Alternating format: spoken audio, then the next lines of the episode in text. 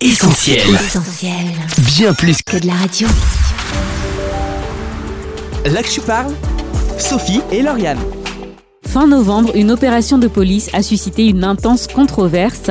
Elle visait à démanteler un camp éphémère installé par des migrants et des associations Place de la République à Paris. Pourquoi de telles violences? Comment expliquer ce manque de structure d'accueil pour les migrants? Quelles solutions pour aider ces personnes fuyant des situations souvent difficiles et comment réussir leur intégration? On en parle avec nos deux experts du jour, Laurent Delbos et Robert Després. Là que tu parles, c'est là et c'est maintenant. Là que je parle sur Essentiel Radio. Laurent Delbos, bonjour. Bonjour. Vous êtes juriste en droit des étrangers, en charge du plaidoyer à Forum Réfugiés COSI, une association sans but lucratif œuvrant pour l'accueil des réfugiés et la défense du droit d'asile. Oui, c'est bien ça. Merci de nous rejoindre à nouveau dans les studios d'Essentiel Radio. Merci à vous.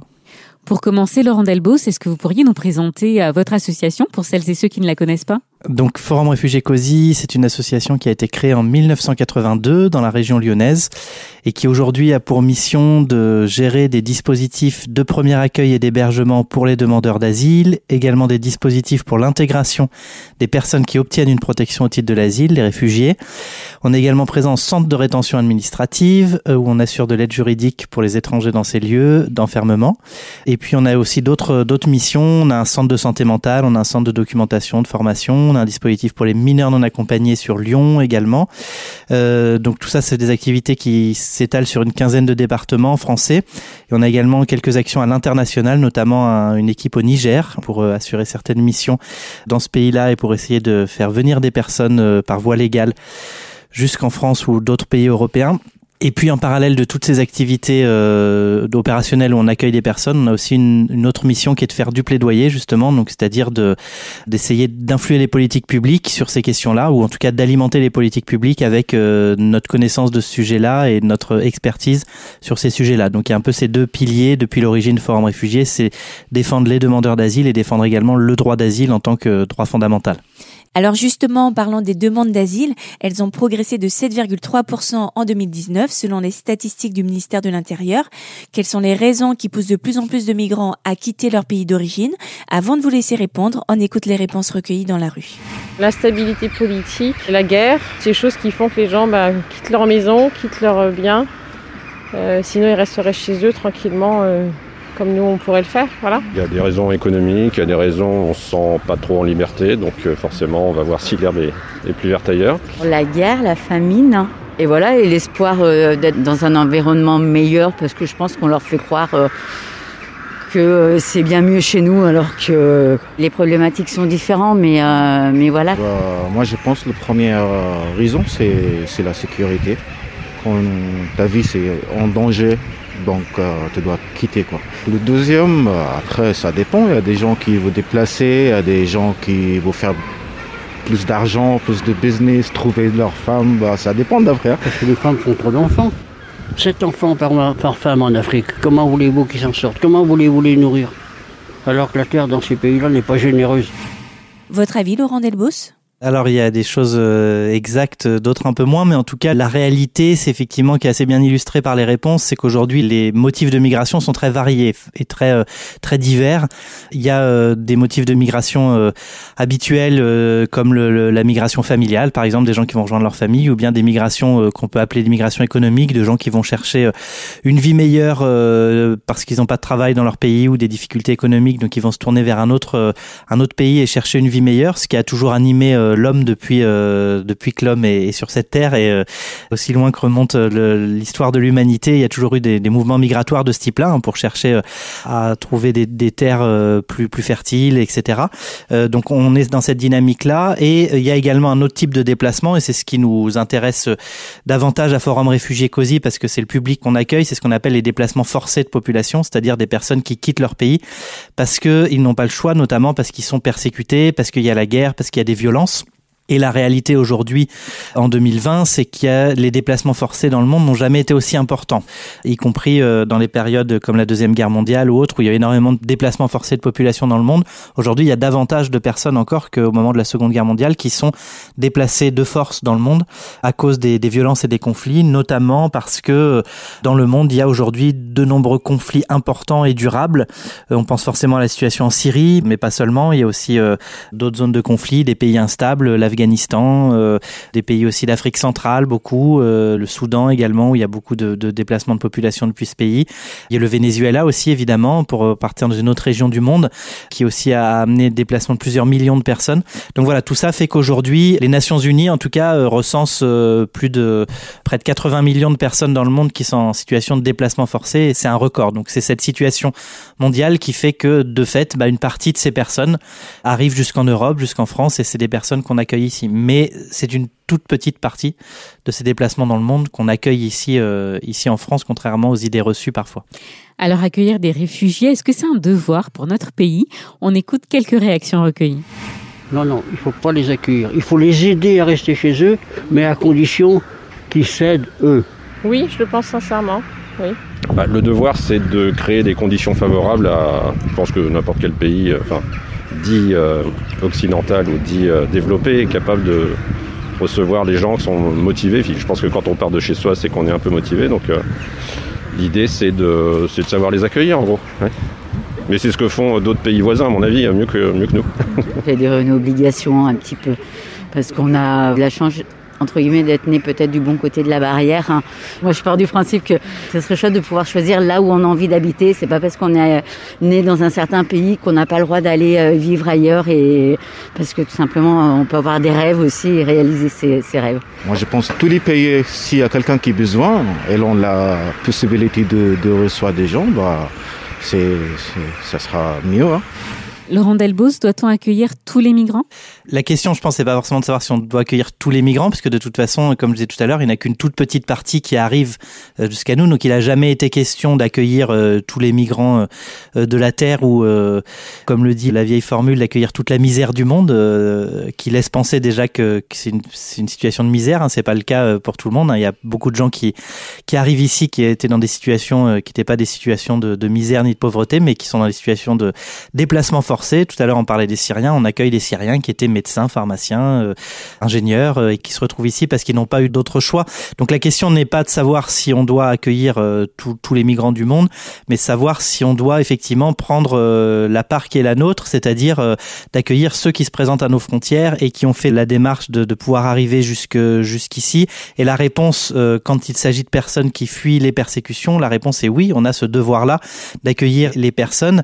C'est un devoir qu'on peut pensé comme étant un devoir moral, humain, mais il y a aussi un impératif juridique, hein, tout simplement pour revenir à des choses très euh, très terre à terre, puisque aujourd'hui l'ensemble des pays européens sont signataires de la Convention de Genève relative au statut de réfugié de 1951 et on est également engagé à travers notre inscription dans l'Union européenne, à part euh, tout un tas de... Il y a la Convention européenne des droits de l'homme, il y a la Charte des droits fondamentaux de l'Union européenne, il y a tout un tas de textes au niveau européen et international qui consacrent ce droit d'asile et qui du coup obligent les États européens et l'ensemble des États européens à examiner les besoins de protection de toute personne qui demande l'asile. C'est-à-dire quelqu'un qui arrive sur un pays européen et qui dit je demande l'asile, je demande la protection, on n'a pas le droit de renvoyer cette personne sans examiner ses besoins de protection. Et cet impératif, il est encore plus fort, j'allais dire, quand on parle de la France, puisque la France a inscrit dans son droit depuis très longtemps cet impératif du droit d'asile, avant même la Convention de Genève, avant même la construction de l'Union européenne. Donc on est là sur une valeur historique et traditionnelle française qui est celle du droit d'asile, hein, qui, euh, qui figurait dans la Constitution de 1946, mais même si on regarde encore, euh, encore avant, euh, la, une Constitution de 1793, qui est une Constitution qui n'a jamais été appliquée, consacrait déjà le droit d'asile et, et mettait déjà en avant le fait que le devoir d'un pays comme le nôtre, c'est d'accueillir les personnes qui fuient les persécutions. Et après, il y a également derrière cette idée d'asile hein, toute une, euh, une idée religieuse aussi très ancienne hein, de, se dire que le, les communautés religieuses accueillent les personnes qui fuient les persécutions avec des lieux euh, qui sont sanctuarisés pour ça, les églises et, les lieux comme ça qui sont aussi des lieux d'accueil. Donc tout ça pour dire que euh, il y a un impératif qui est ancien euh, et qui aujourd'hui euh, s'impose d'un point de vue juridique, qui est d'examiner les besoins de protection, et c'est-à-dire qu'on doit accueillir les personnes dans un premier temps, on n'a pas le droit de les renvoyer sans examiner leur situation. Donc examiner la situation, ça veut dire accueillir les personnes, instruire leur dossier, s'entretenir avec eux, etc., etc., pour au final décider si oui ou non les personnes doivent être protégées au titre de l'asile. Et si on dit oui, ben on doit les accueillir et leur donner un statut, qu'un statut de réfugié. Et si on dit non, eh bien, les personnes doivent se tourner vers d'autres possibilités de régularisation en France. Il y en a d'autres, elles sont assez limitées malgré tout. Et donc ça peut aboutir parfois à ce qu'on décide, la France décide de dire cette personne-là, on peut pas l'accueillir en France, donc on prend une décision pour la renvoyer dans son pays. Ça c'est aussi un parcours euh, normal qui existe. Donc il n'a jamais été question d'accueillir tout le monde, mais simplement d'appliquer le, le droit et, et, notamment le droit dans ses composantes de droits fondamentaux, c'est-à-dire les droits essentiels de l'être humain. On renvoie pas quelqu'un vers un pays où il risque, où il risque la mort, où il risque pour sa sécurité. Voilà. Fin novembre, l'évacuation de la place République à Paris a fait beaucoup parler d'elle, notamment par son caractère violent. Comment expliquer une telle violence, Laurent Delbos? C'est une question un peu un peu difficile parce que on n'a pas forcément tous les tenants et les aboutissants de cette situation. Donc je parlerai pas forcément de cette situation de violence parce que là il s'agit d'analyser une stratégie euh, d'ordre public, une stratégie de police, donc c'est pas dans ma compétence de juger ça, euh, même si euh, comme tout citoyen j'ai été choqué de voir les images des, personnes qui ont été expulsées de la place de la République. Après, ce que cette affaire met en avant, c'est effectivement les enjeux autour de l'accueil, c'est-à-dire que aujourd'hui il y a ces actions et cette réaction, on réagit comme si c'était des personnes qui euh, constituaient avant tout un trouble à l'ordre public, comme si c'était des personnes qui posaient avant tout un problème parce qu'elles agissaient de force illégalement en se mettant sur la place de la République. Alors c'est vrai que mettre des tentes sur la place de la République, c'est pas une action euh, légale et normale. Euh, ceci dit, s'il y a cette action-là, c'est parce que d'un autre côté, il y a des défaillances de l'État en matière d'accueil, des défaillances dans l'accueil des personnes qui sont en demande d'asile, dont je parlais tout à l'heure. Quand quelqu'un formule une demande d'asile, le temps qu'on instruit sa demande, on doit lui donner des conditions d'accueil, c'est-à-dire on doit l'héberger et lui donner des moyens de vivre dignement sur le territoire pendant sa demande. Et ça, aujourd'hui, une bonne partie des demandeurs d'asile ne sont pas hébergés. Un plus d'un demandeur d'asile sur deux en France n'est pas hébergé alors qu'il devrait l'être. Donc ça, c'est une première euh, défaillance pour les demandeurs d'asile. Parmi les personnes qui étaient là, il n'y avait pas que des demandeurs d'asile, il y avait aussi des gens qui étaient réfugiés, c'est-à-dire personnes qui avaient obtenu une protection de la France et qui trouvent pas de solution parce que là, on parle, là, c'est un autre volet de la politique, c'est la politique d'intégration, c'est-à-dire une fois qu'on a dit on vous protège, bah, il faut aussi euh, trouver des solutions pour euh, mettre ces personnes dans le logement, dans l'emploi, etc. Donc ça, c'est un travail qui est important à faire et qui est compliqué dans certaines euh, grandes métropoles, notamment à Paris, en raison de la situation du, logement. Et puis il y a d'autres personnes qui sont dans aucune de ces situations, qui sont des étrangers parfois en situation irrégulière. Mais même pour ces personnes-là, il y a un droit à l'hébergement inconditionnel qui s'applique, c'est-à-dire que ces personnes-là doivent pouvoir appeler le 115 et trouver une place pour être hébergées. Et c'est pas le cas beaucoup de territoires et notamment euh, en région parisienne. Et là, c'est une protection qui n'est pas une protection parce qu'on a le statut de demandeur d'asile, c'est pas une protection parce qu'on a le statut de réfugié, c'est une protection tout simplement qui s'applique parce qu'on est un être humain et que c'est une question de dignité humaine. Et c'est un, droit dont on doit être fier en France, hein, de se, dire on a des droits comme ça qu'on appelle des droits fondamentaux qui s'appliquent à tous sans distinction de nationalité euh, et d'origine. Et ça en fait partie. Et c'est aujourd'hui un droit qui n'est pas effectif, d'où ces situations de personnes sans solution.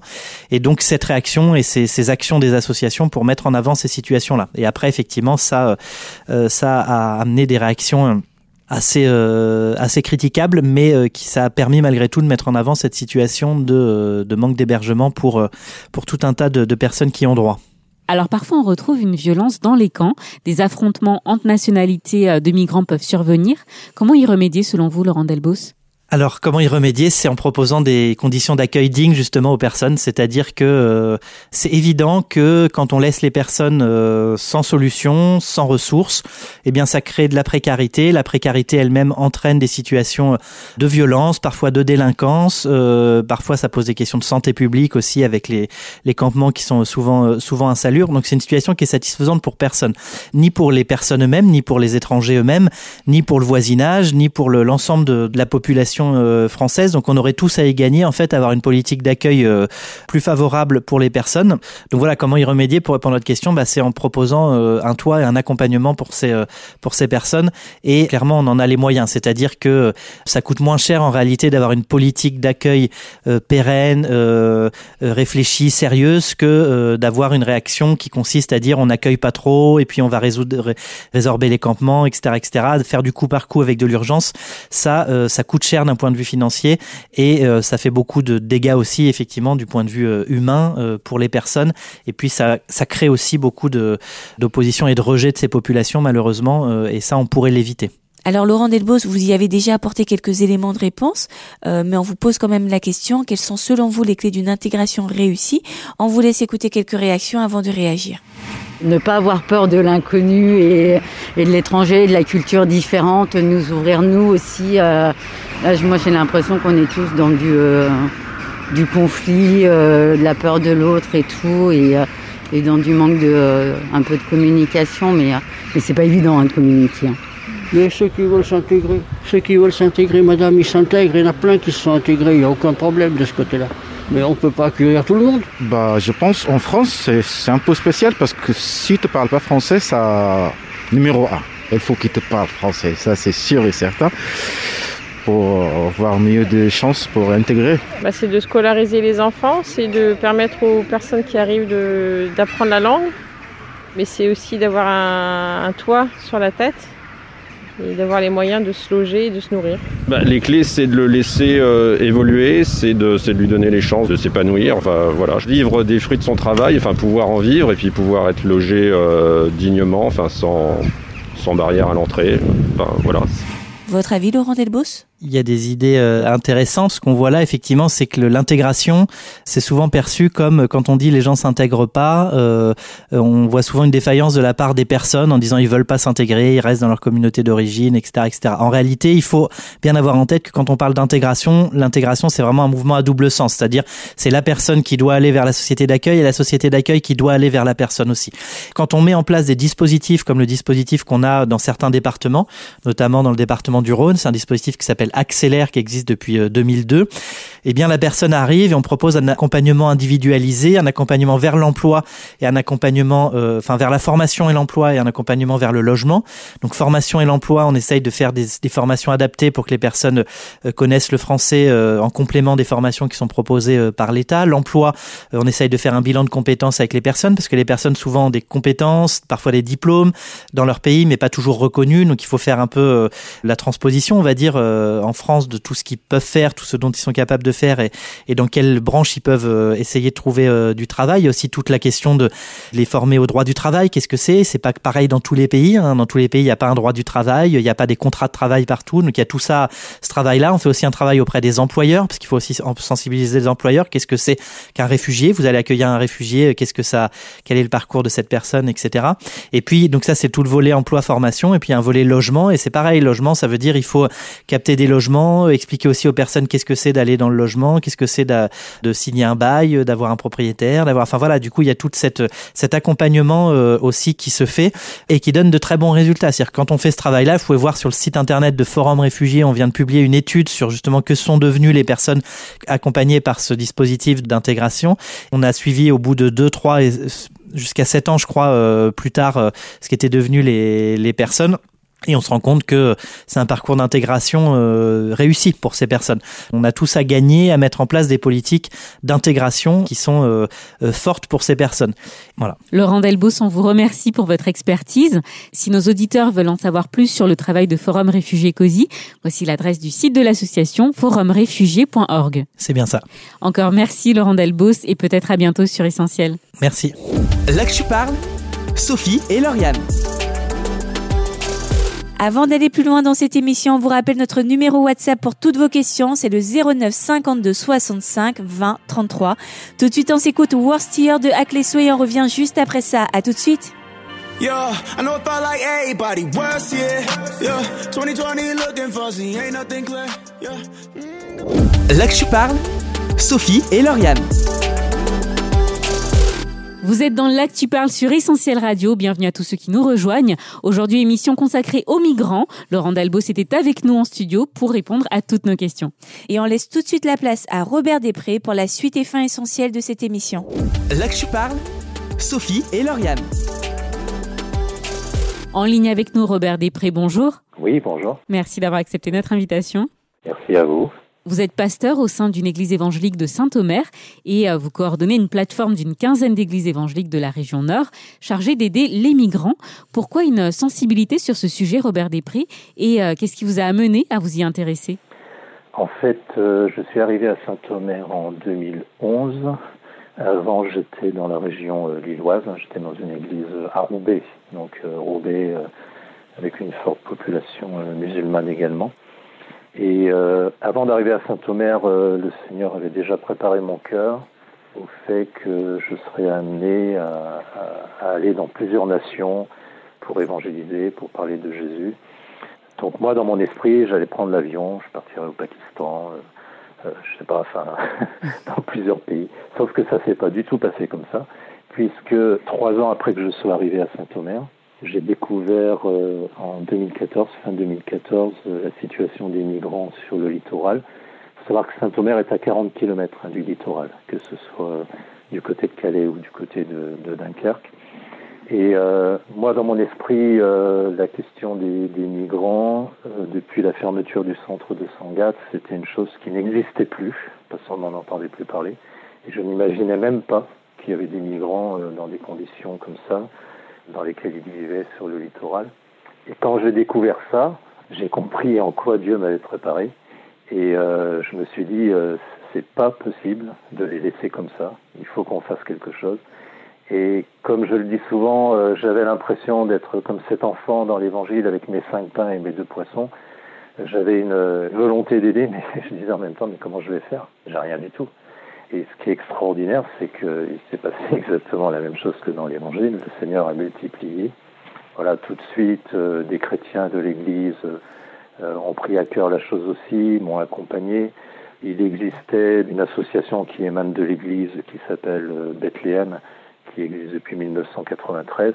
Du coup, ça aussi c'est important, ça a permis un appui pour pouvoir aider et nous avons créé un département spécifique humanitaire à partir euh, de Bethléem, donc qui existe depuis euh, fin 2014. Et euh, dans cette aventure, ce qui est important de considérer, c'est qu'en fait, on n'est jamais tout seul. Si moi j'ai un cœur qui sait se laisser remplir de compassion par le Seigneur, je ne suis pas le seul. Dans l'Église, c'est pareil, il y a des gens qui, ont de la compassion parce qu'ils sont chrétiens, parce qu'ils ont une relation avec Dieu. Et c'est clair que quand Jésus dit d'aimer son prochain comme soi-même, euh, il dit pas euh, ce sera ton voisin ou ce sera euh, peut-être à 10 kilomètres. Non, non, Jésus a dit euh, c'est d'abord ton voisin, mais c'est aussi à 10 kilomètres et ça va jusqu'à l'extrémité du monde. Et donc quand on a découvert la situation, on s'est même pas posé la question de savoir s'il fallait le faire ou pas on était déjà prêt à le faire, déjà disposé à le faire. Et ça, je pense que c'est important pour toutes les églises, parce que euh, si nous, bien sûr, on est confronté à une situation euh, particulière avec des, milliers de personnes qui sont là, euh, en fait, euh, quand vous lisez la lettre de Jacques, hein, et ça, ça concerne toutes les églises, s'il rentre dans votre église, dans votre assemblée, un homme pauvre, il faut savoir l'accueillir comme un homme riche, pas faire de différence. Voilà. Et ça, c'est vraiment un, principe spirituel de Dieu sur lequel il faut vraiment s'appuyer pour, pour être dans une disposition accueillante et aidante. Alors en quoi consiste, euh, Robert Després, le travail de cette plateforme? Quelles sont vos actions concrètes face aux besoins des migrants? Oui, alors le, déjà, j'aimerais préciser que au niveau des églises, alors il y avait une forte mobilisation des églises quand il y avait la grande jungle de Calais. Mm qui après a été démantelée. La grande jungle de Calais est montée jusqu'à 13 000 personnes, donc ça faisait énormément de monde, il y avait énormément de besoins, et du coup il y avait beaucoup d'églises hein, qui étaient sur le terrain. Aujourd'hui, euh, sans doute euh, pour les mêmes raisons euh, que moi, ce que je pensais en 2014, peut-être les personnes pensent qu'il y a qu'il y a moins de besoins parce qu'on en entend moins parler, moins en tout cas que la grande jungle de Calais. Du coup, il y a un peu moins d'églises maintenant qui sont sur le terrain. Pour vous situer au niveau de Saint-Omer, c'est on a 25 bénévoles hein, qui sont impliqués euh, toute l'année, euh, alors pas à plein temps bien sûr, hein, de manière différente. Et il y en a donc euh, une dizaine qui vont régulièrement sur le terrain, alors pas tous en même temps, mais en tout cas régulièrement. Et notre action, elle est à la fois humanitaire, mais aussi spirituelle. Je m'explique. Quand je dis spirituel, je ne parle pas d'un lieu d'accueil parce qu'on est dans, la nature. Hein. On dit la jungle, voilà, dans le langage qu'on utilise, euh, c'est vraiment la jungle. On est dehors, on n'a pas de conditions d'accueil euh, possibles avec euh, même une, tente ou malheureusement on aimerait bien avoir un autocar mais on n'en a pas. Si on pouvait avoir un autocar aménagé pour accueillir les gens, ce serait super. Mais pour le moment, on n'en a pas. Toujours est-il, on a une action humanitaire avec la distribution de nourriture, de vêtements, de chaussures. On fait des appels aux dons pour pouvoir acheter des chaussures neuves, parce que dans le contexte où ils vivent, des chaussures de récupération, c'est loin d'être idéal et pas toujours adapté. On distribue aussi du bois de chauffage, des, des ustensiles de cuisine, enfin bon, différentes choses comme ça. Et puis évidemment, notre approche, elle est aussi spirituelle, pas dans le sens où on y va avec une stratégie en se disant on va en profiter pour évangéliser, c'est pas du tout comme ça qu'on fonctionne. C'est plus dans le sens, comme dit la lettre aux Thessaloniciens, quand on rencontre une personne, elle est corps, âme et esprit, comme chacun de nous en, fin de compte. Et si nous avons des besoins spirituels, eux aussi en ont besoin. Voilà. Si nous aimons euh, être aidés par le Seigneur, si nous avons vécu, pour ceux qui l'ont vécu, euh, le psaume 23, le Seigneur est mon berger, je ne manquerai de rien, etc., eux aussi ont besoin de le vivre. Et, du coup, quand on les rencontre, euh, voilà, on, a des temps aussi de, partage, d'échange. Ils nous posent la question pourquoi vous êtes là, vous êtes chrétiens, vous nous aidez, nous qui sommes des musulmans pour la plupart. Et on leur répond, ben voilà, le Seigneur a, mis dans notre cœur euh, ce désir de vous aider, euh, de vous aimer. Voilà, et à partir de là, forcément, parler de Jésus, c'est spontané. C'est sans calcul, ça fait partie de nous. Est-ce que vous rencontrez euh, des difficultés en particulier sur le terrain et peut-être des réussites aussi que vous voulez souligner ici? Oui, ben, c'est un bon exemple justement de notre façon de faire. Parce que voilà, sur ce camp, plusieurs personnes ont vécu de lourds traumatismes. Quand je parle de personnes, je parle de jeunes, ce sont des jeunes pour la plupart. Et euh, je prends l'exemple de l'un d'eux, qui est un de, leurs leaders, euh, qui a vécu des, des, traumatismes très lourds, sa famille a été tuée, etc. etc. Et donc, euh, quand on arrive comme ça, qu'on est face à des personnes euh, qui ont vécu ce genre de choses, alors lui, il est, c'est un, un, musulman, mais qui est en, en, complet rejet de la notion de Dieu, parce que avec tout ce qu'il a vécu, il, voilà, forcément, euh, il y a des choses euh, qui, qui l'interrogent. Et du coup, euh, on va pas de but en blanc parler de Jésus comme ça. C'est pas comme ça que ça se passe. Ça prend parfois beaucoup de temps. Et ces Pakistanais, ça fait un an qu'on les suit, qu'on les voit, qu'on les aide. Ils savent bien sûr que je suis pasteur, ils savent qu'on est chrétien. Mais on n'est pas dans une évangélisation offensive, pas du tout. On est plutôt dans quelque chose qui est dans la durée, qui est respectueuse, qui est dans l'amitié. Et là, euh, j'expliquais l'incident qui a eu lieu euh, récemment parce qu'ils ont été euh, braqués par des passeurs qui, voulaient les rançonner. Et quand je suis arrivé, j'ai vu qu'ils étaient affolés de la situation. Ils avaient été braqués avec des armes à feu. Et je leur ai dit spontanément, écoutez, vous savez que je suis pasteur, je crois en Jésus, je crois qu'il peut vous protéger, est-ce que vous acceptez que je prie pour vous? Et là, unanimement, ils étaient euh, une quinzaine, ils m'ont dit oui, vas-y. Et j'ai prié devant eux, c'était la première fois que je priais avec eux. Euh, et là, j'ai senti qu'il se passait quelque chose. Et quand je suis retourné euh, mercredi, là, une semaine après, euh, je leur ai posé la question, alors, euh, et comment ça va? Est-ce que vous avez eu à nouveau des problèmes? Ils m'ont dit non. Ils ont tendu le, le, le tous le pouce vers moi, en le, le pouce levé en disant super, super. La prière, ça a eu des effets. Voilà. Et, et c'est là que on voit que l'œuvre de Dieu se fait. C'est dans la durée. C'est pas euh, d'une manière euh, offensive et, et brutale. D'ailleurs, je pense que d'une façon globale, qu'il s'agisse de migrants ou qu'il s'agisse de Français, c'est pas de cette façon qu'on doit qu'on doit témoigner. C'est surtout dans la durée, dans l'amitié, la Bible dit on est une lettre de Christ, écrite non pas avec l'encre des hommes, mais avec l'Esprit de Dieu. Elle est lue par tous les hommes. Et il y a un moment, forcément, ça va, ça va provoquer du questionnement. Et forcément, on a une réponse. Voilà, on peut parler de Jésus très clairement, du Sauveur, du Libérateur, du Défenseur. Voilà.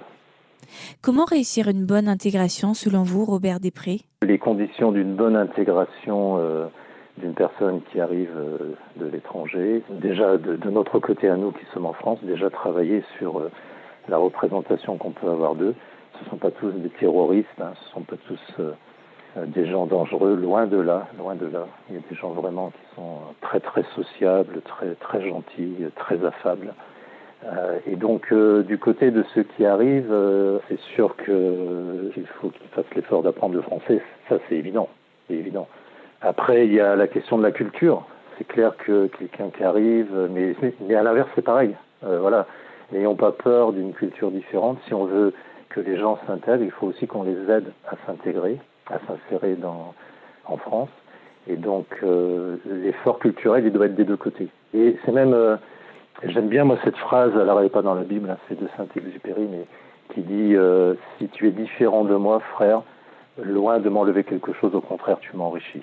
Et je pense que ça, c'est très important pour permettre aux gens de s'insérer en France et, et, nous de les accueillir, de, de se dire euh, ce ne sont pas des ennemis, c'est une culture différente.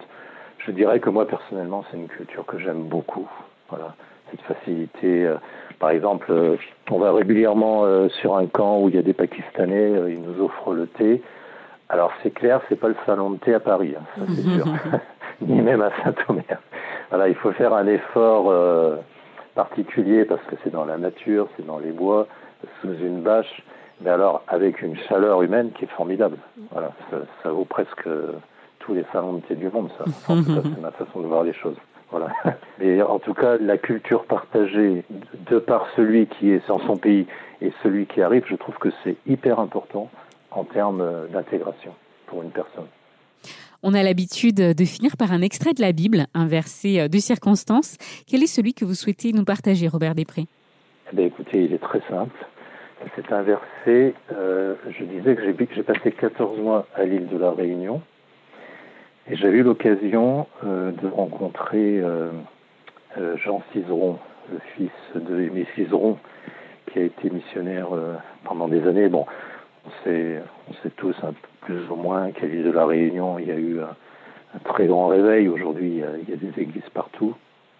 Et Jean Cizeron, quand je commençais à m'approcher du Seigneur, parce que ma première expérience, je l'ai vécue à l'île de la Réunion, quand je commençais à m'approcher du Seigneur, il m'avait donné un Nouveau Testament sur lequel il avait écrit un, un verset. Ce verset m'a vraiment impacté jusqu'à aujourd'hui et m'impactera encore.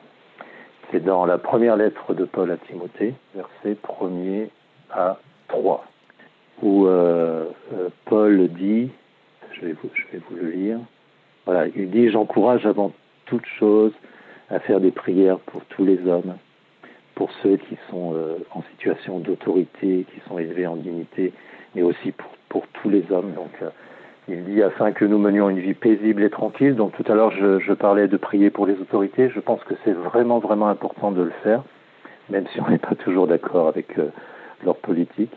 Mais c'est vraiment important de le faire. Il va dire, parce que voilà, la volonté de Dieu, c'est qu'on puisse mener une vie paisible et tranquille, parce que Dieu a un objectif, Dieu veut que tous les hommes soient sauvés et qu'ils parviennent à la connaissance de la vérité. Voilà, ça c'est hyper important. C'est vraiment un leitmotiv. Dieu veut que tous les hommes soient sauvés. Pas seulement euh, les Français, qui sont nos, concitoyens, mais même celui qui vient du bout du monde, eh bien, Dieu a le même projet pour lui. Donc quand je le vois, il ne faut pas que je le vois comme quelqu'un qui, qui, me dérange, mais euh, comme quelqu'un euh, que Dieu m'a envoyé pour que lui aussi il puisse connaître le salut en Jésus-Christ. Une référence très parlante en effet. Merci beaucoup Robert Després pour tout ce que vous avez pu apporter à cette émission. Merci à vous. On vous souhaite une belle continuation dans votre travail, tous nos encouragements. Oui, vous aussi. Merci. Allez, au revoir. Au revoir. Là que tu parles, Sophie et Lauriane. Là tu parles, c'est fini pour aujourd'hui, mais on se retrouve sur les réseaux sociaux pour donner une suite à cette émission. Et n'hésitez pas à la réécouter ou la partager sur notre site internet ou sur notre appli. On remercie également tous ceux qui nous soutiennent via notre campagne de financement. 93% en y est presque. Alors si vous avez à cœur de faire un geste pour une cause qui en vaut la peine, n'hésitez pas. On vous remercie d'avance, on vous dit à très vite et on salue bien Mathieu à la technique. Salut Salut Là que tu parles, Sophie et Lauriane. On retrouve, retrouve tous nos programmes sur essentielradio.com.